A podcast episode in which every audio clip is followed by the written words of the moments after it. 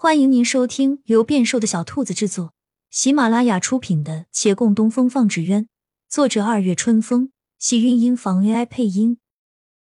欢迎订阅，期待你的点评。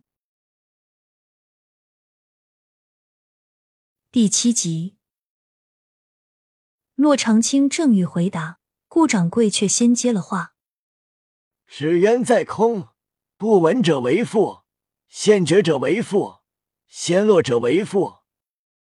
路人便又仰头看过去，有人发间绸带被风带动，翻舞无章。那两只纸鸢在风里晃动了几下，何小飞立即又放了线，他的纸鸢突然往上升了几许，居高临下，似乎要把另一只踩在脚底。纸鸢踩不了，何小飞却是十足想踩身边的人，以言语来踩。卢风明被辱骂惯了。又有个好家教，不会骂人，只能忍气吞声。围观者已在暗暗摇头，胜负既定，这卢家小哥输了比赛还得挨顿骂，也是怪可怜的。同时又联想到常青斋，小声议论着：“这个小作坊还能开几天？”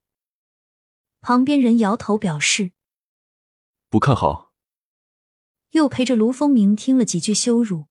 周围人动了要走的心思，那卢风明咬牙切齿忍受了一番，这个时候再一抬头，却忽而乐了。但见何小飞那只纸鸢正在空中打着转儿，漫无目的抱头逃窜。常放纸鸢的人都知晓，纸鸢打转就是要落了。何小飞赶紧收线，加大风的阻力，还嫌不够，又逆风跑了一阵儿，起先尚且有效，纸鸢升了几下，可人一停。就继续转着往下落，要走的人停下脚步，抬头，面上的诧异不比何小飞少。这不是风更大了吗？怎么飞得好的反倒要落下来了？疑惑间，看何小飞跑不急，那纸鸢转转悠悠，已经低过了屋顶，下面的屋舍收风，纸鸢落到了这一步，基本不会再起来了。何小飞眼望着纸鸢落地，这一回。才是真正胜负既定。他不甘的捡起来，心道回头得去找陈家给个说法。可是仔细检查一番，看着纸鸢毫发无损，没有哪里出问题，该如何跟陈家闹呢？他又抬头看卢风明正往回收线，线那头的双燕极其温顺，随着他的收拾优雅回归。先不说胜负的事儿，他十分不解，与旁观者有着同样的疑问。风越大，不是应该飞得越高吗？怎么就掉了呢？骆长青温声解释：不同类型的纸鸢乘风力不同，纸鸢类型应该跟风力匹配的，不是风越大越好。不匹配的风力会影响纸鸢的平衡。何小飞听个半懂，这两个算是同一类的吧？那为什么他的不掉？这个就看扎制技术了。用水竹代替楠竹来做骨架，更具有韧性的骨架可以改变蒙面的弧度，加大受风面与泄风面，乘风能力自然就更胜一筹了。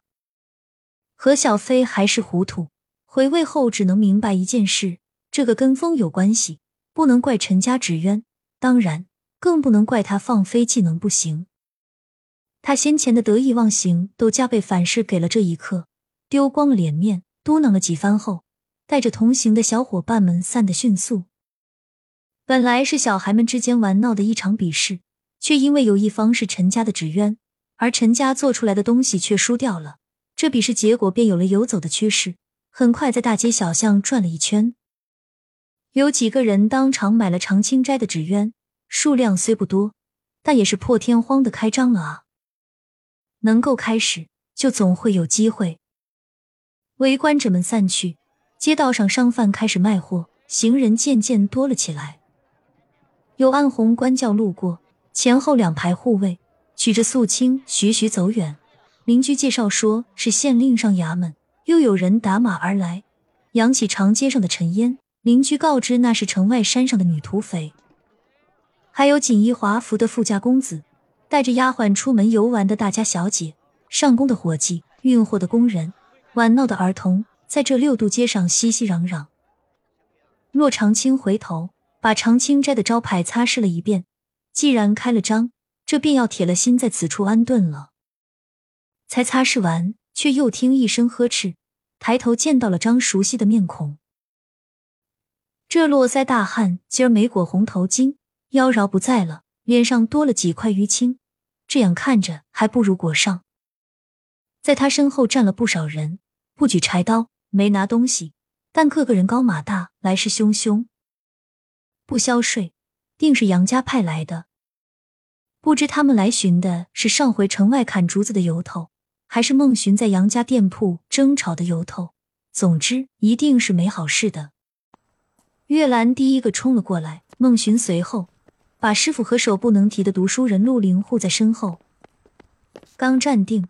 听门外大汉恶狠狠道：“我们杨大少爷交代，城外的男主，你们砍了多少就还回来多少，少了一根就砸了你们的店。”孟勋立即回道：“你们分明故意来找麻烦，便是还了，你们也不会轻易走的。既然如此，就别废话了。今儿你头上还想多几个包？”大汉被他打怕了，顿了下，一时没接上话。然回头一想，今天是得了主子同意的，特地允许他来报仇，又带了人，怕什么？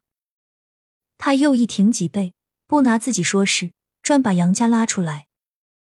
看来你们是存心想跟杨大少爷作对了，得罪杨家，在维远县是没有好果子吃的。说罢挥手，别跟他们客气，打！身后打手们便一拥而上。纵然月兰和孟寻有功夫在身，但面对一群人招架起来还是费力。况且街上行人本来就多，两方打斗又招来不少围观者，闹哄哄的挤在旁边，让他们束了手脚，根本没法全力施展。亲亲小耳朵们，本集精彩内容就到这里了，下集更精彩，记得关注、点赞、收藏三连哦，爱你！